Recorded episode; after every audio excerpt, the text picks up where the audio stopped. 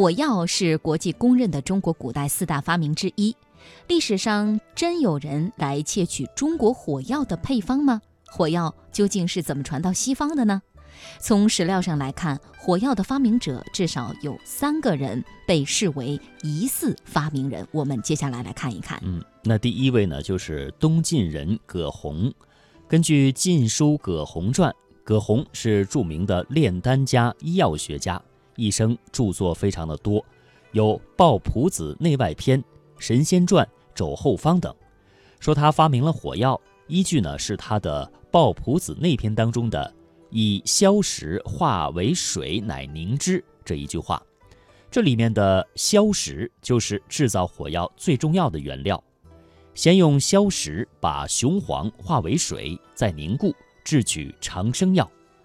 硝石和雄黄混合剂遇到高温或者是撞击就会爆炸，这不就是我们现在意义上的火药吗？接着，葛洪又提出了“或以三物炼之”这一说。这三物呢，就是硝石、玄洞肠、松脂，这三个物品和雄黄一起来炼丹药。现代的科学试验证实，这样来炼丹的时候，如果加热到三百五十到四百摄氏度的时候呢，就会发生爆炸起火。但是葛洪他这是水炼法，而并不是常规的火炼，令人怀疑他是否真的发现了火药。那么第二位就是南朝的良人，叫做陶弘景。根据《梁书·陶弘景传》，与葛洪一样，陶弘景也是著名的炼丹家、医药家，著有《本草经集注》《真灵胃液图》等。《本草经集注》记载：如卧盐，雪不冰，强烧之，紫青烟起，仍成灰，不停沸，如普硝，云是真消石也。此又云一名芒硝，今芒硝乃是炼普硝做之。那么从这段记述来看，陶弘景已经进行了相关的试验活动，但是其初衷也不是为了提取火药，而是炼不老丹药。第三位是隋唐人孙思邈，新旧唐书当中对于孙思邈都是有传记的。他是隋唐的时候著名的炼丹家、医药学家，有药王的美誉。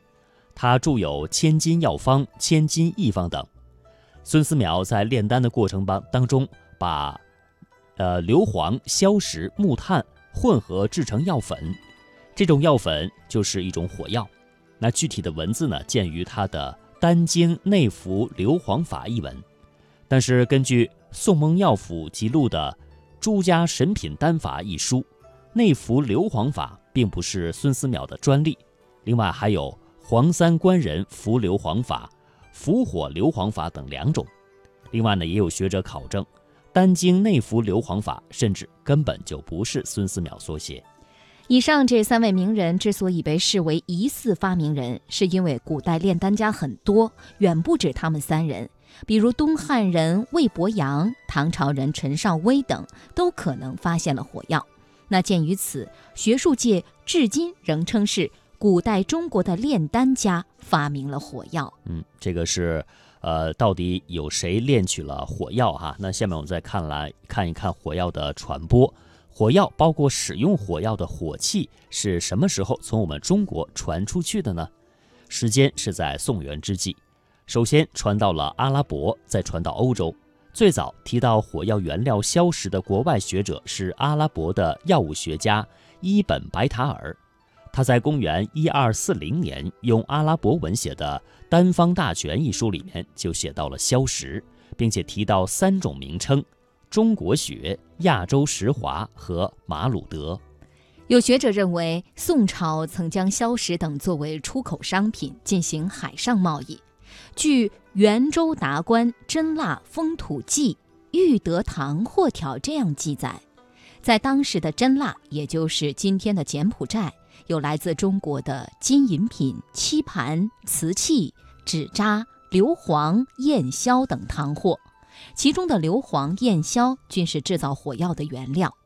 此外，火药和火器技术的传播者还有蒙古军西征士兵和随征工匠。至元八年，也就是公元一二七一年，蒙古军队在阿拉伯地区建立伊尔汗国后，不少阿拉伯人已懂得火药和火器制造技术。据《原始》记载，元世祖还曾征召阿拉伯炮将来中原，随蒙军征讨南宋。显然，历史上并没有洋人来盗取黑火药之事。如果非说这事是有影的，宋的死对头金人啊，有些可能。根据南宋赵万年的《襄阳守城录》，在公元一二零七年，金人进攻襄阳的时候还没有火器，守将赵纯用霹雳炮和火箭偷袭金营，致金人溃败。而到了公元一二三二年，蒙古军进攻金都汴京，也就是今天的河南开封的时候，金军已经用震天雷，它就是一种铁制的炸弹和飞火枪来袭击蒙古军了。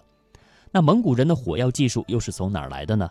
根据《宋史纪事本末》，公元一二三三年攻下了金都之后，负责南下灭金的蒙古军统帅窝阔台汗。接受中书令耶律楚材的建议，放弃每到一处即屠城的惯例。那么有一句话叫做“凡公使、甲仗、金石等将均未杀”，包括掌握火药、火器技术的工匠们，尽为蒙古人所用。蒙古军队很快拥有了火器。